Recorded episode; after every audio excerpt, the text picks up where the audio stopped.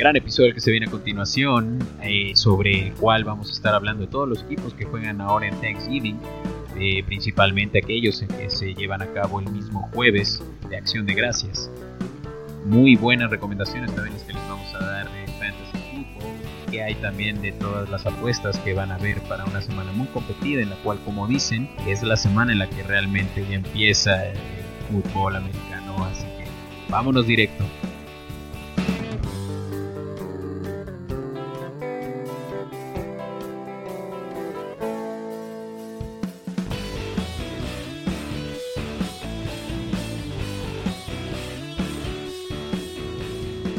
Bienvenidos, gente. Este es un nuevo episodio de Formación Escopeta. Esta vez únicamente estamos yo, Alberto Orozco, y Francisco. Yo, Francisco Flores Meyer.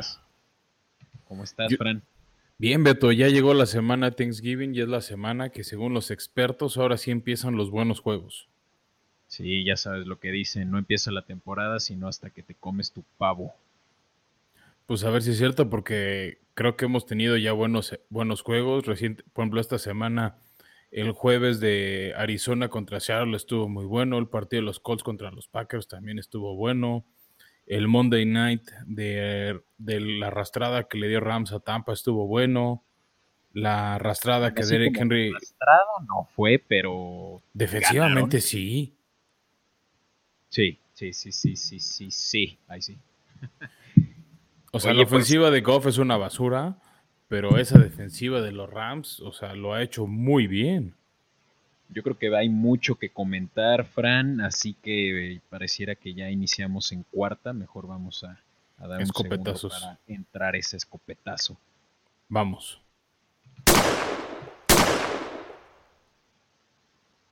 Ahora sí, Fran, ¿qué dices sobre esta semana, la semana 11 y la que probablemente va a ser la ya la semana definitiva para equipos que todavía estaban en la pelea de la de los comodines y esta ya se pudo tal vez definir como su su, su última batalla. Híjole, creo que lo único que podemos meter en esa categoría de la americana fue a Miami con esa derrota que nadie esperaba en Denver. Sí, qué, qué sorpresa, ¿no? Tua no no lo defendieron lo suficiente, la línea ofensiva de los Broncos sorprendió y una vez más, sinceramente, yo creo que es de las mejores hoy por hoy rankeadas eh, con mayor cantidad de presión a los corebacks. Eh, 2013 habla de que fue un juego de defensivas y no le, no le permitieron a Tango Bailo hacer nada. Sí, claro, fue, fue una sorpresa este, lo que hizo Denver. De hecho, hasta Brian Flores decide sacar a, Tua. Y creo que ese. Y creo que esa banqueada, junto con la terrible lesión que sufrió Joe Burrow, ya está firmándole casi el premio novato del año a Justin Herbert. Sí, y sobre todo porque ya no va a tener tampoco a Burrow eh, pisándole los talones. Herbert tiene ya, yo creo que toda la, la, bueno, tiene la oportunidad porque sí se ha cargado el equipo él solo, lo vimos aunque en un partido cerrado contra los Jets que quedaron ganadores y por más que vayan 3-7, pues el mejor rookie del año se va a definir por justamente cómo es que él como jugador se desempeña, no como el equipo como tal. Sí, no, claro, o sea, creo que es un premio totalmente justo para Herbert, lo ha hecho muy bien. Eh, las victorias no se le han dado, o sea, los Chargers han encontrado las maneras de, perder, este, y, eso como que le pega a, él en, su, en su desempeño, pero creo que su desempeño individual lo amerita y ahorita la verdad a mí no se me ocurre un, novato que le pueda pelear la corona burro. Mm, sí, puede un, receptor Digo, perdón, a Herbert, a Herbert. O sea, el, que se me sé que le puede pelear a Burrow, ya con la lesión, sin los otros partidos, este, creo que ya no va a tener los méritos para pelear. puede que Justin Jefferson haga la pelea, es difícil que un receptor le puedan dar ese mérito por ser también una posición en que, no amerita probablemente la misma que amerita la de un coreback, pero sí, Justin Herbert ha hecho por lo menos individualmente muy buen muy buena marca y se ha definido probablemente como el mejor rookie. ¿Y qué, dices, Fran, sobre también esa, y lo mencionamos y lo mencionaremos brevemente, eh, devastadora lesión que tuvo Joe Burrow, lamentable, ¿no? Para los bengalíes, que ya definitivamente esta fue su, eh, su perdición. Sí, no, no, no, tristísimo lo, de, lo de Burrow. Ya medio se veía venir porque nunca tuvo una línea ofensiva que lo protegiera. Este, en, en, varios partidos sufrió demasiado, llevaba muchísimas capturas y, ya era de esperarse una lesión terrible. También salió el tema de la maldición del FedEx Field, de cuántos jugadores se han lesionado en esa cancha de Washington. Y pues triste que, se sumó alguien más a esa lista. Sí, lamentable, pobre chavo, porque estaba haciendo un excelente desempeño como eh, jugador. Eh, yo sí creo que va a regresar en, eh, en, el 2021, pero con muchísimas más ganas de, de ahora sí poner su nombre en alto y sobre todo con un equipo que yo creo que ahora sí ya lo van a poner alrededor de mejor, eh, para empezar, de un mejor coach, ¿no? Yo creo que Zach Taylor es su última temporada, por más de que haya sido solo la segunda. Eh, pareciera que Joe Brady, quien es ahorita el, coach eh, de, ¿cómo se llama? De la ofensiva de, de, Panthers, sí se va a lanzar para estar tal vez en esa posición de head coach el próximo año. Y si los Bengals no lo agarran, Pues sí, veamos qué pasa, ¿no? Este, también creo que el tema es que le falta equipo, o sea, no creo que solo es el entrenador, pero bueno, gustos, este, gustos de cada quien. Em, y, ahorita que hablabas de regreso y demás, yo creo que, o bueno, no sé si, si los aficionados de los vaqueros empiezan a ilusionar con un regreso de su equipo y que puedan pelear ese liderato de la división. Le ganaron de buena manera a Minnesota. Este, Andy Dalton supo jugar bien el partido. La defensiva, aunque se tardó, logró frenar al ataque de Minnesota que buscaba llegar a una marca de 5 y 5. Este, y viene este partido de Thanksgiving contra Washington y pueden llevarse el liderato de, la división al final de la semana, el equipo de, de, Dallas. Claro, y sobre todo viendo que los Eagles, quienes tienen ahorita la primera posición de la división, son un equipo completamente fragmentado, ¿no? Ya está a nivel de jugadores contra su propio eh, staff. Eh, Doug Peterson pareciera que ya también está lanzando por ahí eh, mensajes negativos hacia sus jugadores, lo cual es pésimo hablando de un liderazgo de ese nivel. Y yo creo que también es la última temporada de él como head coach. Así que si los Eagles están así de, de tambaleando tanto, pues Dallas solo tiene que step up esos últimos juegos divisionales. Claro, este, sí, sí, sí, a ver qué pasa. Está interesante el panorama de, del este, se, aprieta más, todos con tres victorias.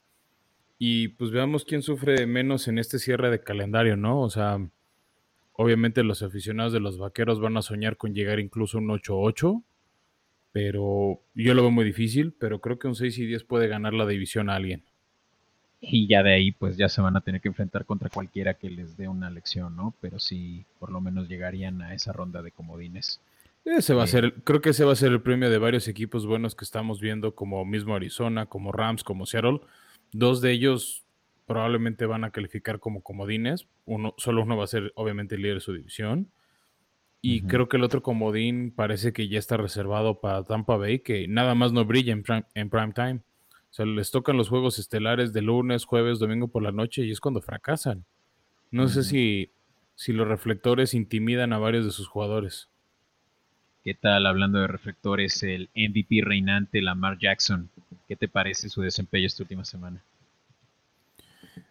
Pues mira, como aficionado de los Titans, sabes que me encantó que se lo comiera la presión. Y, y creo que ese es un tema que preocupa. Para mí, Lamar Jackson está overrated a ver, no es un mal jugador, no, es que no sea un jugador talentoso, simplemente no está dando el ancho cuando la presión está encima de él. A mí me sorprendió mucho este, que en general la defensiva de, Baltimore había contenido bien a, a Derek Henry. Estaban exorcizando los fantasmas de enero pasado. Y ya en el cuarto cuarto no pudieron más. Yo creo que sí se cansaron. O sea, yo creo que el golpeteo y más cuando les faltaban piezas importantes en la defensiva los quebró. Y, el tema fue que Lamar tenía que hacer puntos. O sea, a ver, fueron cuatro veces a la zona roja los cuervos y solo en una de ellas pudieron hacer un touchdown. Incluso la ofensiva al final del partido, cuando iban perdiendo 24 o 21, llegó a hacer un buen pase a Des Bryant que los puso en la yarda 15. Y después ya no pudieron avanzar, lo capturaron y tuvieron que conformarse con un gol de campo. Gana el balón Baltimore en, para el tiempo extra y tú creerías que, que Lamar se echaría el equipo al hombro, que harían una ofensiva que por lo menos ponga un gol de campo de, de Justin Tucker, que es este el, siempre confiable. Y fueron tres y fuera, y una de esas jugadas fue una captura. ¿No? Y ya después vino Derek Henry, hizo lo que sabe hacer, martilló al equipo. Y de hecho me dio risa porque los medios gringos sacaron la toma de la jugada y la ruta que corrió Henry fue una L. O sea, fue, dijeron literalmente, les dio la, derrota, la de, the a, los Ravens. Sí, sí, eso ya en eh, overtime, ¿no? Que, terminó por poner victoriosos a los, a los titanes. Estuvo padre, fue un buen juego, lo estuve viendo de ratos. Pues obviamente era yo creo que de los juegos principales de la semana por ser esa revancha del año pasado. Y, claro que ganó el mejor equipo. Yo creo que los Ravens están teniendo ya problemas de identidad después de un año tan prolífero como le fue a Lamar, eh, Lamar Jackson el, el, año pasado y ahorita pues ya lo saben leer, ¿no? Lo hemos dicho. Sí, yo creo que se, se les acabó el truco de la chistera y, y, pues ni modo por, por la afición de los Ravens que creo que empieza a crecer por buenos resultados que habían tenido con los años.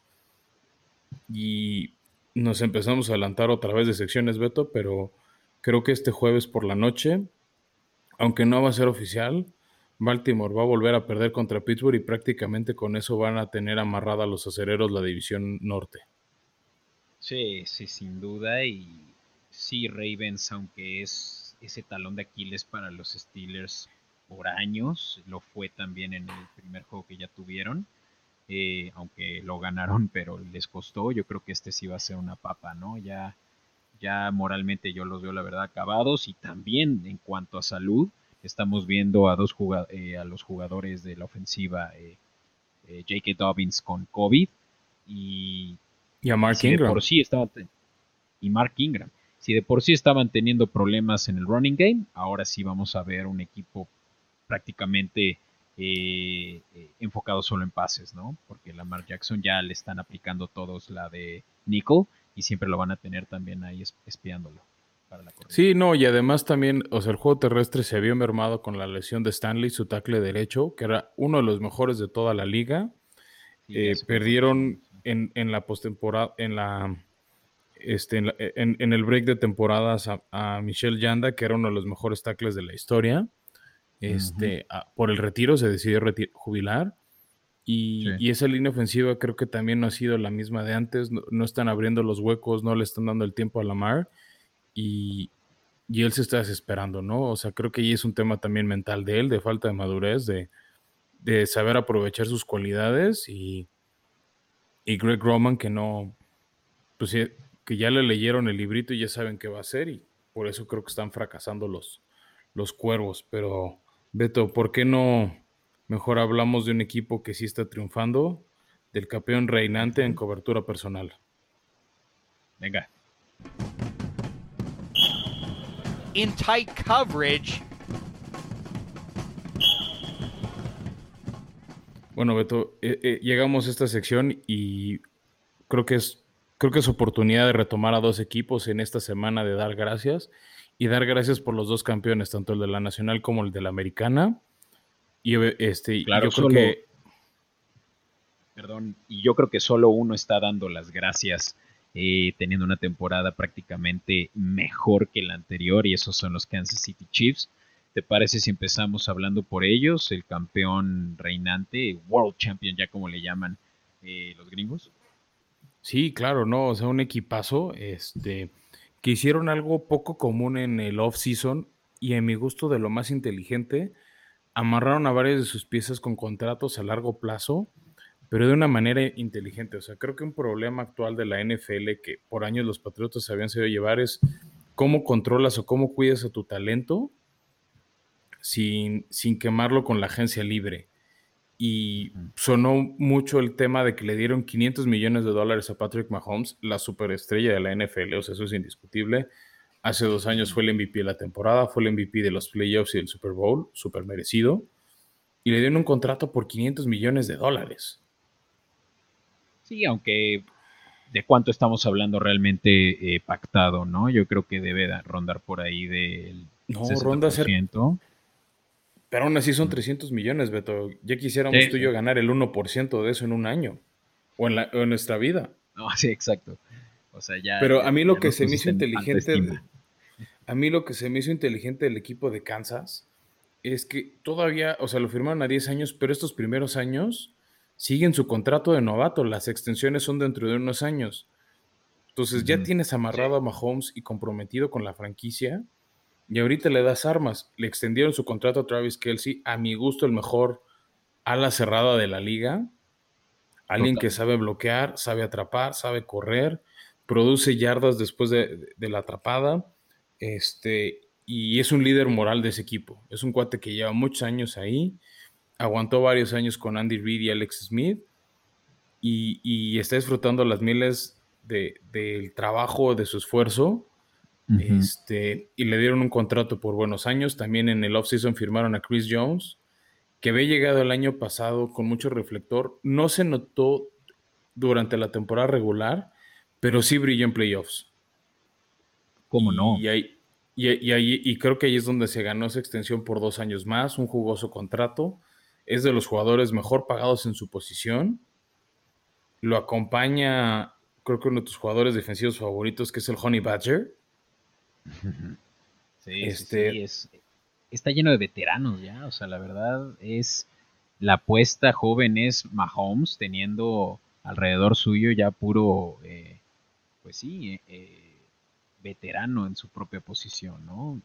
Es excelente la manera en la que ha manejado como eh, cómo ganar ahora, ¿no? O sea, se ve que traen prácticamente el mismo equipo, tú lo dijiste, del año pasado, eh, y pareciera nada más que añadieron nuevas armas como el caso de Heller, y bueno, pues está viendo, obviamente, rindiendo frutos, prácticamente teniendo ese equipo ganador del año pasado nuevamente. Sí, pues yo creo que no hay que estropear una fórmula que ya funciona.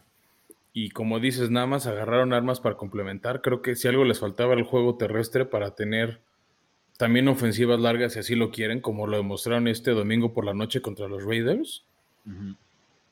Y algo que, este, que está interesante es ese, ese tándem de corredores con Clyde Edwards Elair y después agarraron a Le'Veon Bell cuando decidió irse los Jets.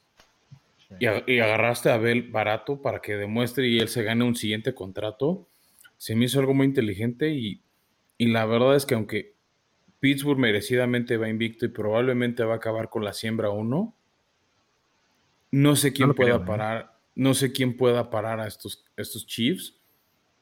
Ahorita solo tiene una derrota contra Raiders. Estuvieron cerca de tener una segunda contra los mismos Raiders pero no veo quién los frene. Por ahí en el calendario de Kansas se vienen dos partidos interesantes. Esta semana contra, contra Tampa Bay en Tampa Bay y después más adelante contra los Santos de Nueva Orleans, donde ya podría estar de regreso Drew Brees. Pero fuera de eso no, no veo mucho peligro en el calendario de Kansas. Veo posible que acaben con marca de 15-1, tal vez 14-2 si deciden descansar titulares y porque ya no ven posible alcanzar la siembra 1 Tal vez en la última semana descansen piezas para evitar lesiones y estar listos para la postemporada. Eh, mira, lo único que tienen que mejorar es los puntos que están permitiendo equipos contrarios. Eh, de todas maneras están eh, por arriba del promedio con 214 puntos permitidos, pero esa defensiva todavía tiene huecos, ¿no? Lo vimos de hecho esta semana, o sea, los Raiders qué buen juego dieron. Una vez bueno, más. Bueno, creo que también Raiders está hecho para perseguirlos. O sea, creo que Raiders es un equipo que ha estado construido para buscar pelear la división contra, contra Kansas City. Y este, pero justo la, única derrota de Kansas la, demostró Raiders es, les tienes que hacer 40 puntos porque esa ofensiva te mata. Sí, efectivamente, no, es una ofensiva que te frene en seco como lo es la de Pittsburgh, como es la de Indianapolis. Pero Kansas City tiene un equipo que te destruye, ¿no? O sea, te hace demasiados puntos y tienes que jugar catch-up y pues no siempre todos pueden, ¿no? Ejemplo, pues toda la temporada pasada, Houston les hizo muchos puntos, pero al final no fueron suficientes. Titanes les hizo puntos, no fueron suficientes. San Francisco en el Super Bowl les hizo puntos y no fueron suficientes. ¿Cómo este van a ser domingo por la noche? Sí, o sea, estamos hablando de la primera ofensiva de, todo de toda la liga. 321 puntos eh, anotados a lo largo de estas 11 semanas. O sea, no se le pueden acercar a nadie con esa cantidad de puntos que ofrecen. No, y una ofensiva que te gusta ver. A ver, o sea, Tyreek Hill, DeMarcus Robinson, Sammy Watkins, son tres receptores que junto con Kelsey te gusta ver cómo juegan, son explosivos, son rápidos, eh, saben hacer yardas después de la atrapada. O sea, la verdad es que este equipo de Kansas City, qué bueno que lo armaron por varios años porque son de esos equipos que disfrutas ver, que no te caen mal y si te los... Es una, bueno, tienen que volver a ganar para poder, para poder ganarse ese título, pero creo que tienen los cimientos para poder buscar ser dinastía. Mm, y mira, otro que tiene prácticamente todo a su favor excepto la suerte es el equipo contra el que perdí, contra el que ganó eh, los Kansas City Chiefs y son los 49ers eh, de San Francisco, que esta no fue su temporada prácticamente por eso de que el COVID y las lesiones, ¿no? Porque Cal Shanahan también es de esos que traen todo a su favor. Sí, muy desafortunado lo que le pasó a los 49. Este, demasiadas lesiones, eh, pero ha, ha, sido así desde hace rato. O sea, el 2019 también fue un año donde parecía que tenían talento y las lesiones los mermaron. El 2020 vuelve a ser lo mismo, ¿no? Eh, el segundo mejor a la cerrada de la liga, que es George Kittle, una lesión fea y, yo creo que tiene la, una de las decepciones más grandes recientes de la liga, que es Jimmy Garoppolo. Creo que es un cuate con algo de talento. No se me hace la superestrella por la que pagaron los millones. Y lo peor es que ha jugado 36 partidos con el equipo. o sea, llegó con, buen llegó con buen cartel de Patriotas, con partidos interesantes pero también frágil. Su primer temporada con San Francisco, los pocos partidos se lesionó la rodilla y quedó fuera todo el año. La temporada pasada que llegaron al Super Bowl lo hizo bien. Mucho de, su juego fue entregar el balón al corredor. Todas las borlas eran de eso, de que sus pases eran de 3 centímetros y después el corredor hacía las yardas. Y para mi gusto se demostró en el Super Bowl cuando no pudo hacer esos pases profundos cuando su equipo lo necesitaba más. Sí.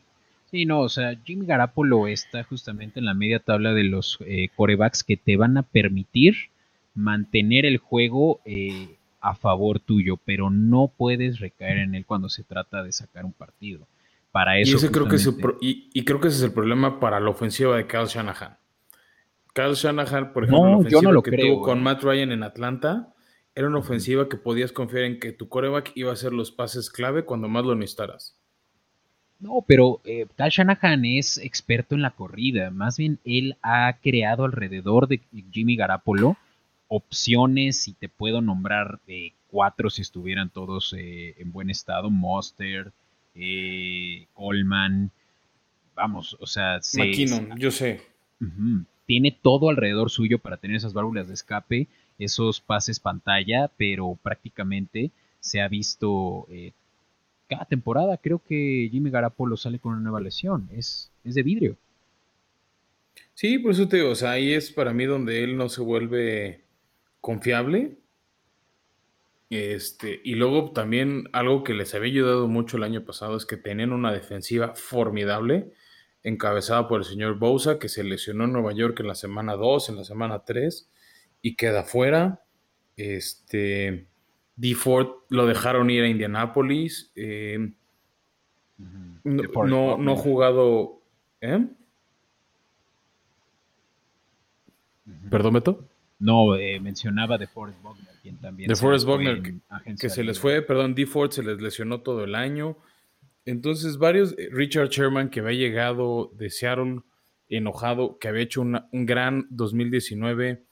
Este estuvo, o sea, no ha jugado bien, estuvo lesionado todo el off-season, no pudo iniciar bien la temporada. Entonces creo que ese es otro tema que ha mermado mucho al equipo de... Y sin mencionar su mejor defensivo, yo, eh, Bousa. Sí, no, Teo, que ese se lesionó la semana 2, en la semana 13 en una visita a Nueva York y, ya no ha vuelto a ser el mismo. Bueno, o sea, ya no pudo regresar el año y esa defensiva no ha sido la misma. No, no han podido jugar al potencial que tienen. Por ahí han sacado uno que otro partido divisional importante. No sé, ya le ganaron, por ejemplo, un partido a los Rams en, su estadio. Este. No, pero 4-6 están perdidos en esa división tan competida. ¿Destruyeron a tus Patriotas? A ver, calma. No los destruyeron. Un juego súper cerrado. Sí, claro, claro. Un 33-6 suena súper cerrado. Ay, ay, ay, ay. Bueno, espérame. a Patriotas les ganaron en Foxboro 33-6 y yo creo que tienes trauma de guerra y no te quieres acordar, que es muy diferente. O sea, yo, yo no sé cómo eso puede ser este... Ya, ya ni quiero llegar a ese, Cerrado. punto, pero sí, no, no, los Patriotas son otra historia. Pero bueno. Vamos a continuar, ¿te parece, Fran? Es, yo creo pero bueno, mira, nada más para cerrar y, dejar con un poco de esperanza a los aficionados a los 49 creo que tienen en John Lynch y en Kyle Shanahan una buena oficina, o sea, un entrenador en jefe muy bueno, claro, claro. un gerente general bueno que ha sabido hacer cosas, o sea, por ejemplo, el pick que le cambió a los Bears por Trubisky, la ha sabido sacar provecho para escoger talento. Tal vez ir a Catemaco una limpia para el tema de las lesiones será muy bueno. Vienen dos semanas rudísimas con juegos contra los Rams y contra los Bills. Pero por ahí hay luz en el horizonte en partidos contra Washington y, contra los Vaqueros. Entonces, quién sabe, igual en una de esas regresan a la pelea los 49ers. Lo veo poco probable, creo que van a acabar en el sótano del oeste. Pero han dado pelea en los juegos de su división y, les quedan tres de esos. Sí, claro. Eh, no ha sido su año y eso es muy de los 49ers, ¿no? Tienen temporadas muy buenas y temporadas eh, regulares, y no es que mediocres como la de este año. Y bueno, eso le ha pasado a tantos equipos de este, eh, eh, relacionado al COVID, ¿no? Pues eh, desafortunadas lesiones este, y contagios, ¿no? O sea, es la historia de todo el año. Pero pues sí, es yo creo que momento de, de, de, de descansar a tus jugadores que están probablemente también ya agotados por, por esta situación de, que el equipo pues nada más no cierra estos juegos y pensar ya en el 2021. Así es, Beto. Pero bueno, hablando de, pensar, ¿por qué no le damos a la gente en qué pensar para su fantasy de esta semana? Venga, venga, venga, venga.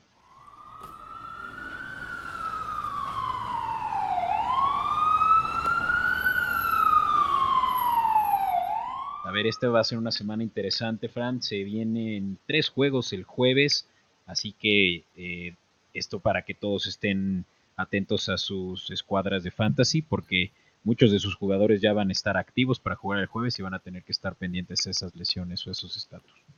Eso y que no hay vice, Beto. Esta semana, justo porque es Thanksgiving, juegan los 32 equipos. Ya en la semana 13 tendremos la última semana con descansos. Este, pero sí, como bien dices, hay que estar atentos porque hay tres juegos el jueves. Eh, probablemente el más atractivo es Pittsburgh, donde pues mucha gente va a querer usar a Chase Claypool, a Big Ben, a James Corner este, a Deontay Johnson, o por ahí a Juju Smith-Schuster, que ha estado un poco tocado, que no ha jugado a su nivel. este, porque yo creo que Pittsburgh le va a hacer mucho daño a esa defensiva. Este, o Pittsburgh le hace mucho daño a esa defensiva de los Ravens con tantas lesiones. Y bueno, hace rato dijiste, los corredores de Pittsburgh, la mayoría tiene COVID, al menos J.K. Dobbins eh, y Mark Ingram, que ya oficialmente desde el martes en la mañana dijeron que no iban a jugar. Entonces, pues si tienen un corredor, yo agarraría a Gus Edwards.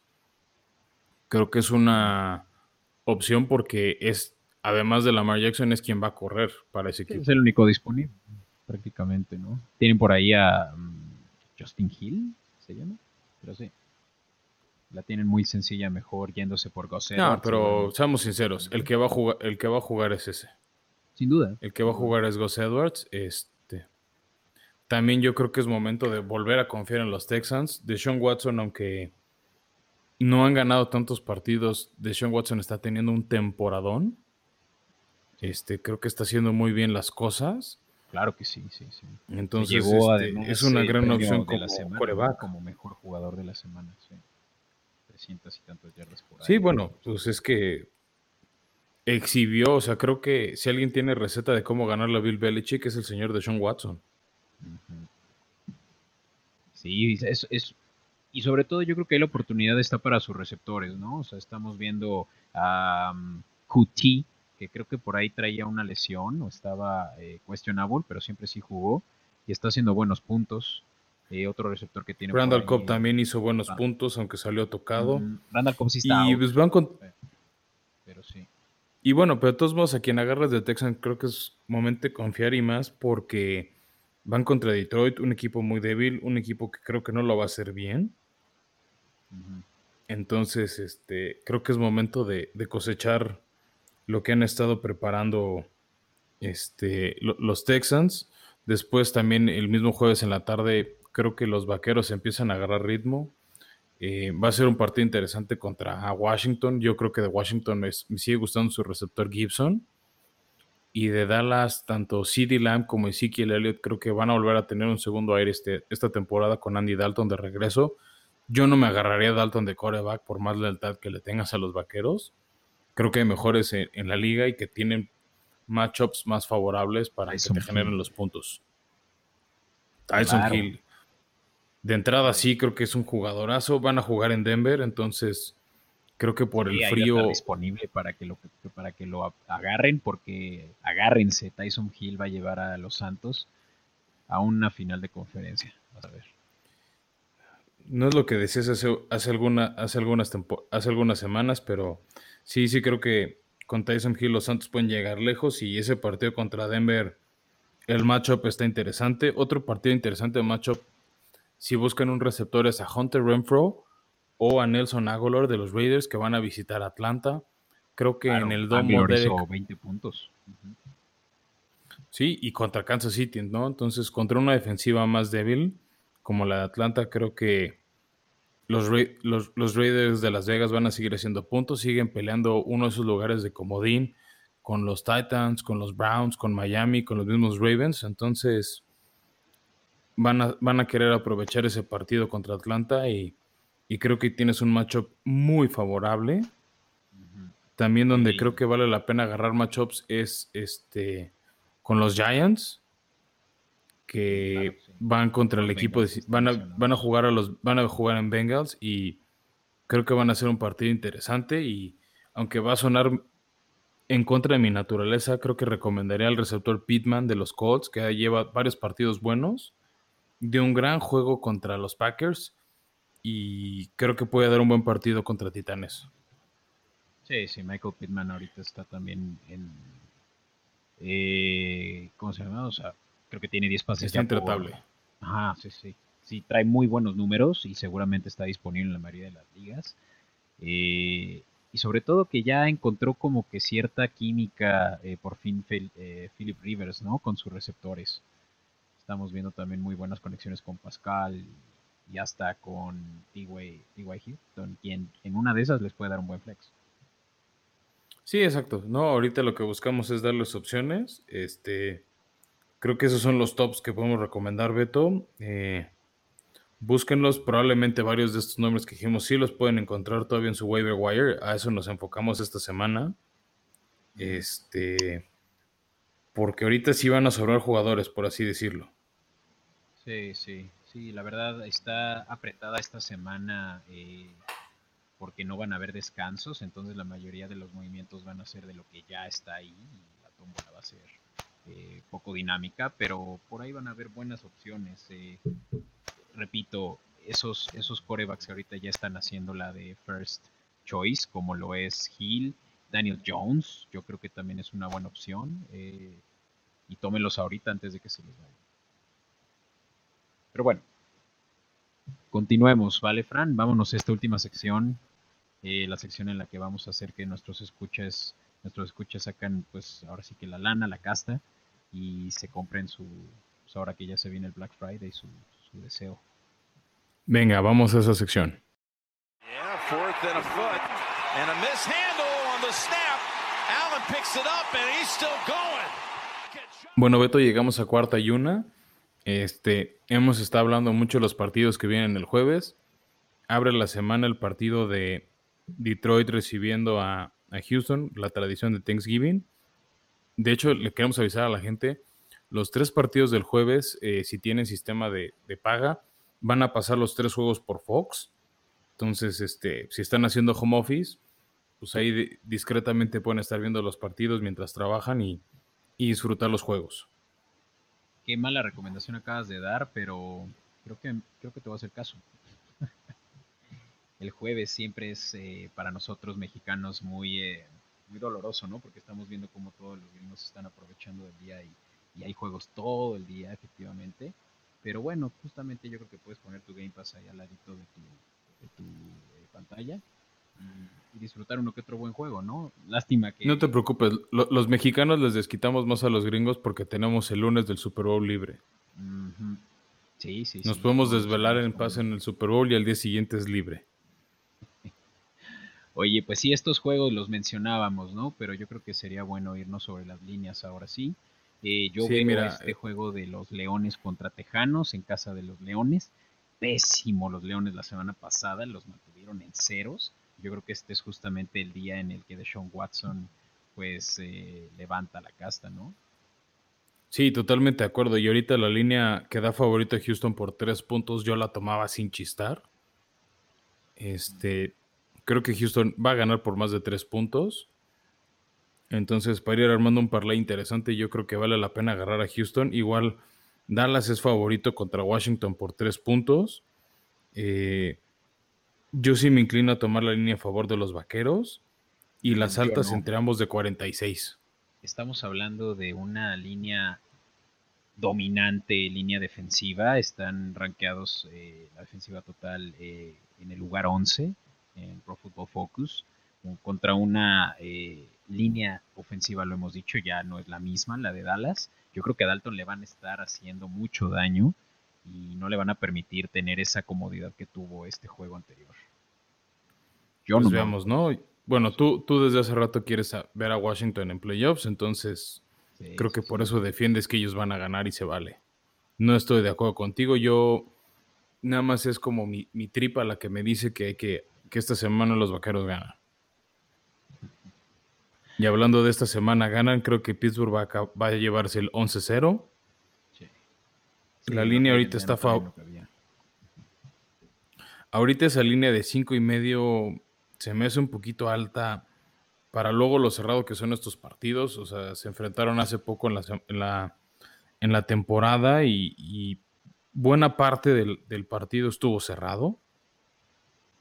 ¿no? Es esa victoria de Pittsburgh 28-24 en Baltimore. O sea, creo que podemos ver un marcador similar. O sea, yo creo que no tomaría la línea simplemente porque creo que Pittsburgh va a ganar por 3 o 4 puntos. O sea, claramente quieren ganarle a los Ravens, pero no sé si ganen por 6 puntos o más. Ahí es donde ya no me, me convence la línea. Yo tal vez tomaría la línea de Baltimore simplemente porque creo que va a ser una victoria más cerrada y no una victoria holgada. Yo discrepo. En este caso, veo muy por encima a Pittsburgh de la defensiva de los Ravens. Eh, estamos viendo que están permitiendo muchas yardas por tierra los Ravens, teniendo a Calais Campbell, a varios de sus linieros eh, lesionados. Yo creo que James Conner va a correr el balón muchísimo y van a permitirle también eh, pases pantalla. Eh, sinceramente veo por mucho dominantes a los Steelers y para sacar esa línea de 5.5. Así que, eh, pues sí, esas discrepancias son las que lo hacen entretenido. Bueno, ya saben a quién le quieren hacer caso, a mí o a Beto. Yo solo quiero decir que en las apuestas de este, de este podcast, Beto va 0-3. A ver, pero el Piquem, ¿cómo vamos? Creo que te voy ganando por un punto, pero si quieres ahorita revisamos. Ah, Es más, en lo que tú revisas, yo me voy arrancando con los partidos del domingo. Eh, ya lo tocamos un poco. Yo creo que es la pelea por el sur. Titanes visita Indianápolis. Arranca merecidamente como favorito en las líneas Indianápolis por tres y medio. No sé si me inclinaré por la línea. Sí creo que Indianápolis va a ganar el partido. Este, pero creo que tal vez lo ganan por un solo gol de campo. O sea, si la línea baja tres puntos a favor de Indianapolis, yo la tomaba. Tres y medio, tal vez tomaría Titanes, porque creo que Indianapolis va a ganar por un gol de campo. Un poco similar a cómo le ganaron al equipo de, de los Packers la semana pasada, 34-31. O sea, creo que podemos ver un escenario así. Y más porque Titanes no se quiere morir. Ese partido eh, lo, van a poder encontrar en el canal de aficionados si tienen el sistema de Easy. Y si no lo tienen, eh, por Fox van a poder ver el partido de Arizona visitando a los Patriotas. Un horario poco, poco usual para, para Arizona de jugar al mediodía de México. Pero bueno, a esa hora van a visitar Foxboro, un partido interesante para ellos si quieren seguir pilando la división y que puede también hundir a Bill Belichick y ser la primera vez en muchos años que no lo vemos en postemporada. Ahorita la línea tiene favorito. Ahorita la línea se me hace bajita, 2.5 a favor de Arizona, o sea, con un gol de campo de Arizona ganan. Mm, yo creo que podríamos tomar la veto. Eh, yo no creo que este sea un partido de muchos puntos. La ofensiva de Patriotas es más terrestre que aérea. No, y están eh, jugando. Y está el clima frío de Foxboro. Exacto, en Foxboro. Eh, estuvo lloviendo hace dos semanas densísimo. Yo creo que sí va a ser muy a las bajas. Eh, y sobre todo. Ahorita la línea de altas. Ahorita la línea de puntos está en 50, entonces creo que las bajas suenan muy bien. Sí, yo tomaba las bajas. Creo que va a ser un juego muy apretado y sobre todo es tan interesante por ver ese matchup que va a haber entre eh, Murray y la defensiva de los Patriotas que ahorita está muy debilitada justamente por el COVID, eh, esos opt-outs, y los Patriotas que probablemente traigan un as bajo la manga. Yo vi, el resumen del juego de, Tejanos y me preguntaba, pero traían oportunidades y pareciera que dejaron pasar, claro que Deshaun Watson hizo lo suyo, pero sobre todo la defensiva eh, estaba dominando a los Patriotas de una manera muy ridícula no me sorprendería que traen unas bajo la manga a los Patriotas y por primera vez en muchos años estamos viendo que están bajando en el draft board para poder llevarse a Trevor Lawrence. Todas las semanas hablamos de Trevor Lawrence y lo seguimos haciendo, pero ¿qué más me gustaría que verlo en un uniforme patriota? Híjole, para cómo van los Jets y más ahora que vuelven a, que ahora residen a Miami, no sé si, si Patriotas baje lo suficiente para ganar a los Jets entre ellos va a estar, yo creo que complicado hacer negociaciones. En fin, eh, voy a hacer un timeout. Eh, justo lo dijimos rápidamente. Decirlo, rápidamente. Acabo de ver nuestro eh, Pick'em y yo voy un punto arriba, 54 contra 53 estudios. Así que. Está bien, está bien. Confío demasiado en los Packers la semana pasada. Mira, veo un, un juego que parece de burla ya a estas alturas, por más de que los Browns estén 7-3. Eh, van a visitar a los Jaguares, quienes evidentemente no tienen ninguna aspiración por ganar esta temporada. Lo vimos contra Pittsburgh, había por ahí esas eh, esperanzas de que fuera el partido en el que se tropezaban los Steelers, pero por el contrario les dieron una repasada a los Jaguars. Y más ahorita teniendo inactividades como la es la de eh, Josh Allen, eh, tocayo del coreback de los Bills, Josh Allen defensivo, quien está lesionado y ya no va a regresar. Eh, DJ Hayden, vamos, tenemos tantas eh, bajas en los Jaguares que vamos a ver a los Browns dominando por más de que le esté 6.5 a favor de Browns. Sí, incluso si llega a 7 puntos como están otras casas de apuestas, creo que vale la pena tomar a los Browns. Incluso si no lo han usado para su Survivor, creo que es un buen pick agarrar a, los Browns. Este, que tranquilamente le pueden ganar a los Jaguars. Y bueno, también hablando de los partidos del mediodía, está la visita de los Chargers a los Bills, que vienen regresando de su semana de descanso. Eh, la línea de 5.5 a favor de Buffalo está bastante buena. Eh, los Chargers son de esos equipos que no te terminan de caer mal, pero que sabes que van a perder. Y la verdad es que Buffalo es un buen equipo, entonces eh, no veo por qué no confiar en Buffalo. Y tal vez, eso sí, podemos ver a Justin Herbert hacer volar el balón, a Keenan Allen atrapar pases. Pero creo que no lo suficientes para ganar. Y ese otro partido también va a estar por Fox. Está bueno. Ahí hay muchas eh, aficiones, la de los Chargers en México y la de los Bills, eh, muy underdogs, pero la verdad sí es un juego relativamente fácil para los Bills y sobre todo si apuestas a las altas, ¿no? Yo creo que va a ser un juego de muchos puntos. Excepto por el frío, ah. no sé cómo vaya a estar el frío. Es lo que te decir, yo no me fiaría a las altas, o sea, si fuera más temprano en el calendario sí, con el frío y si llega a nevar en Búfalo yo creo que no. Entonces yo, yo sería más precavido. Un partido, bueno, ya para cerrar el calendario de mediodía, tenemos la visita de los gigantes a Cincinnati. Cincinnati que jugará con Finley, con la lesión de Burrow. Yo creo que Nueva York va a estar ahí peleando el liderato con quien quiera que gane del Dallas Washington. Los dos con cuatro victorias. Este, yo tranquilamente veo a Nueva York ganando. La línea de cinco y medio, ah, un poquito alta para mi gusto, pero sí la tomaría.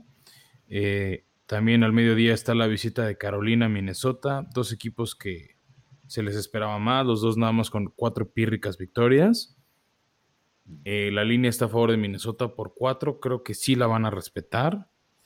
Y ya de ahí podemos brincar para cerrar al mediodía la visita de los Raiders Atlanta, la habíamos tocado para temas de fantasy.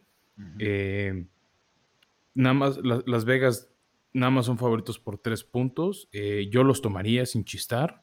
Claro, eh, Atlanta lo hemos hablado todo el año, no encuentran la manera de ganar sino de perder. se burlaron mucho de los Santos la semana pasada, de que como Tyson Hill, que iban a destruir al corredor y capturaron y, este, que la defensiva iba a ser pomada y más bien la pomada se las Pomadas los hicieron a ellos, capturaron ocho veces a Matt Ryan, no carburó para nada Atlanta y yo creo que contra los Raiders, que son un mucho mejor equipo, no van a, no van a tener nada que hacer. Y a mí me gusta, te digo, la línea de Raiders por tres puntos y la línea de altas de 55 y medio.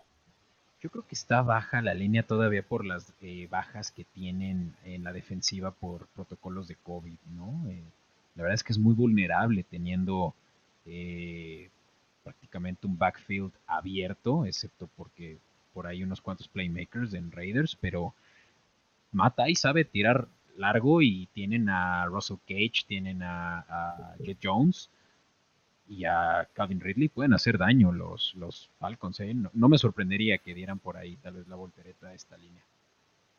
No, pues con más ganas agarren por lo menos las altas de 55 puntos. Exactamente. Ahí está. Ahí está el pan. Y bueno, pasando a los partidos de la tarde, lo mencionamos en cobertura, tenemos a San Francisco conociendo el SoFi Stadium, visitando a los Rams. Ese partido va a estar por Fox. Em, creo que con tantas lesiones y con la defensiva tan dominante que tienen los Rams, no hay duda, yo apostaría tranquilamente por los Rams. La línea de siete puntos, eh, creo que duras penas la van a cubrir, pero la van a cubrir. Lo que sí creo que va a ser un partido a las bajas. Tienen un problema llamado... Eh, Jared Goff. Jared Goff, me ganaste. Pero sí, justo es, yo creo que lo que no le permite a la gente del desierto hacer una línea mucho más este, amplia eh, los Rams tienen esa deficiencia en su coreback, que, quien creo a estas alturas que ya tiene un techo muy bajo, ¿no? Similar a lo de Jimmy Garapolo, de lo que. Sí, sorprendentemente es un coreback que ha ganado muchos partidos. O sea, tiene varias victorias en su haber, pero creo que en gran medida ha sido por su defensiva. Pero mira, ha sabido sacar dos, tres pases importantes. El Monday Night, por ejemplo, las pocas veces que se le exigió encontró a Cooper Cup y y sacó el partido. Luego el otro partido, otro partido que tenemos a las 3 es la visita de los Santos a, los Broncos, comandados, bueno, no sabemos si va a ser Tyson Hill o si va a ser Famous James Winston, pero yo creo que podemos confiar en los Santos. el, el, spread está en 6 puntos y yo creo que me iría por las bajas de 43 puntos, aunque Denver sabe jugar en ese frío, es una muy buena defensiva la que tienen los Santos creo que van a apostar mucho por correr entre el señor Hill y Alvin Kamara. Y creo que van a ser va, va, a ser un juego old school, muy terrestre, de pocos puntos, de ofensivas muy largas, de despejes constantes. Entonces, eh, no va a ser uno de los juegos más atractivos.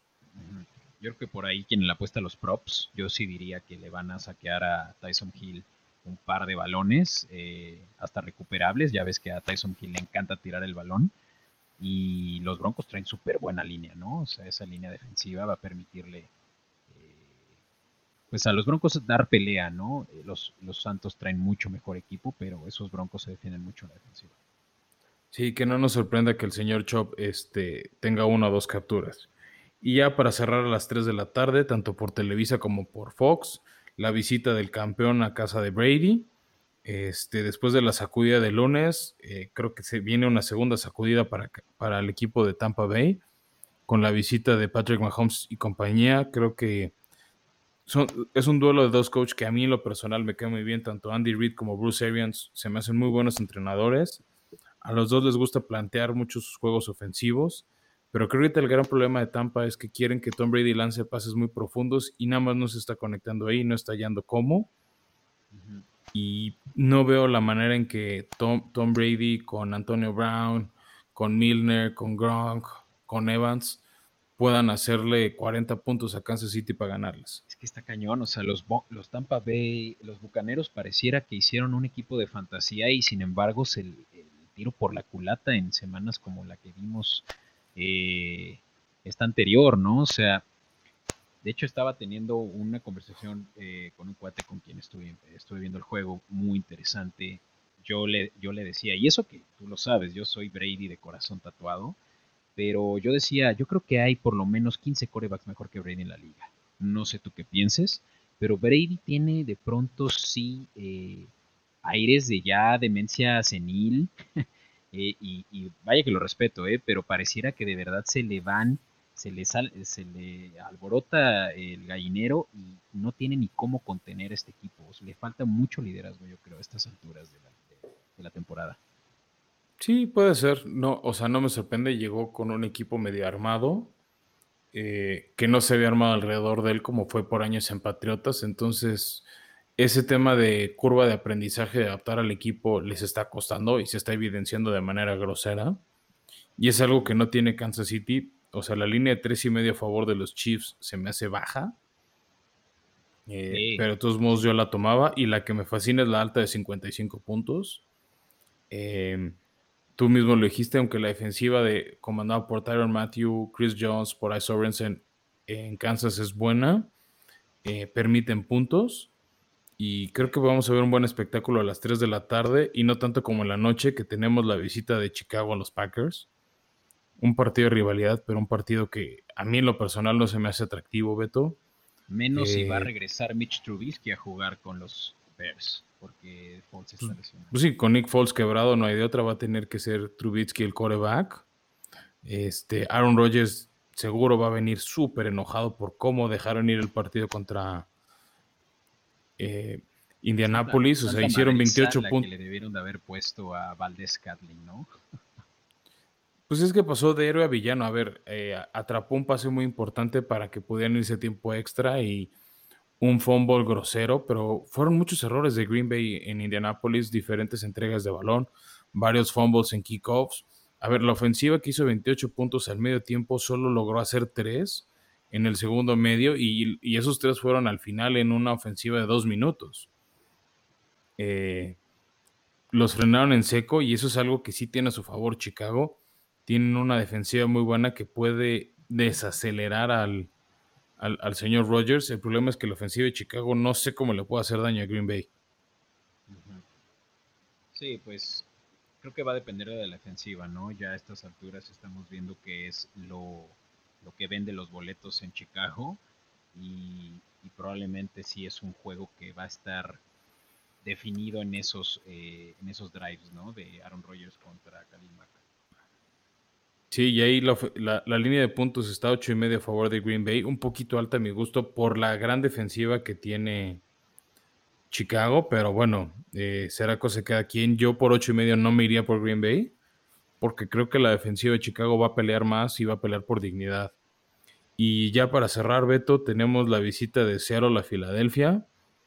Eh, Seattle le tocó una semana larguísima de descanso después de haber derrotado el jueves por la noche Arizona juegan hasta el lunes en, en Filadelfia. Partido súper ganable para los Seahawks. salen favoritos por seis. Filadelfia con muchas lesiones, con muchas dudas de su desempeño, vienen de juegos muy malos. No, o sea, por ejemplo, esa derrota reciente contra Cleveland fue, fue, fue vergonzosa. Yo creo que este, lo Filadelfia único a estas alturas que, tiene que ganar si quieren seguir peleando, pero esa derrota en Cleveland fue fea, o sea, muchos errores de Carson Wentz. También una semana antes perdieron contra los Gigantes. Este y ahora este partido contra Seattle suena difícil y para Filadelfia el calendario solo empeora, o sea, ahorita es Seattle, después es Green Bay, después es Nueva Orleans, después es Arizona. Seattle no sé cómo, pero tiene que ganar este si quiere seguir en la pelea del este. Claro. Sí, y no lo veo difícil para Russell Wilson que es tan elusivo. Por más que yo creo que la única fortaleza que tienen los Eagles a estas alturas es su línea defensiva. Eh, no creo que vaya a ser realmente un reto para, Russell, ¿no? Estamos viendo que él está promediando 300 yardas por aire eh, semana con semana y nada más ha batallado con equipos de buenas secundarias, pero no es el caso con la de Filadelfia por lo que vamos a ver seguramente a Russell muy cómodo tirándole a, sobre todo a esas opciones que tiene entre Metcalf y Lockett. Sí, que, tal vez no lo dijimos en el kit de emergencia, pero son otras dos opciones definitivas para, para, su línea, para, su equipo de fantasy. Bueno, Beto, con eso ya cubrimos la semana de Thanksgiving. Este, esperamos la disfruten tanto como nosotros. Como lo dijimos desde el principio, los juegos se ponen mejor. Muchos dicen que ahora sí empieza la verdadera temporada, esperemos que así sea, que la calidad de los juegos solo mejore semana tras semana de aquí al Super Bowl.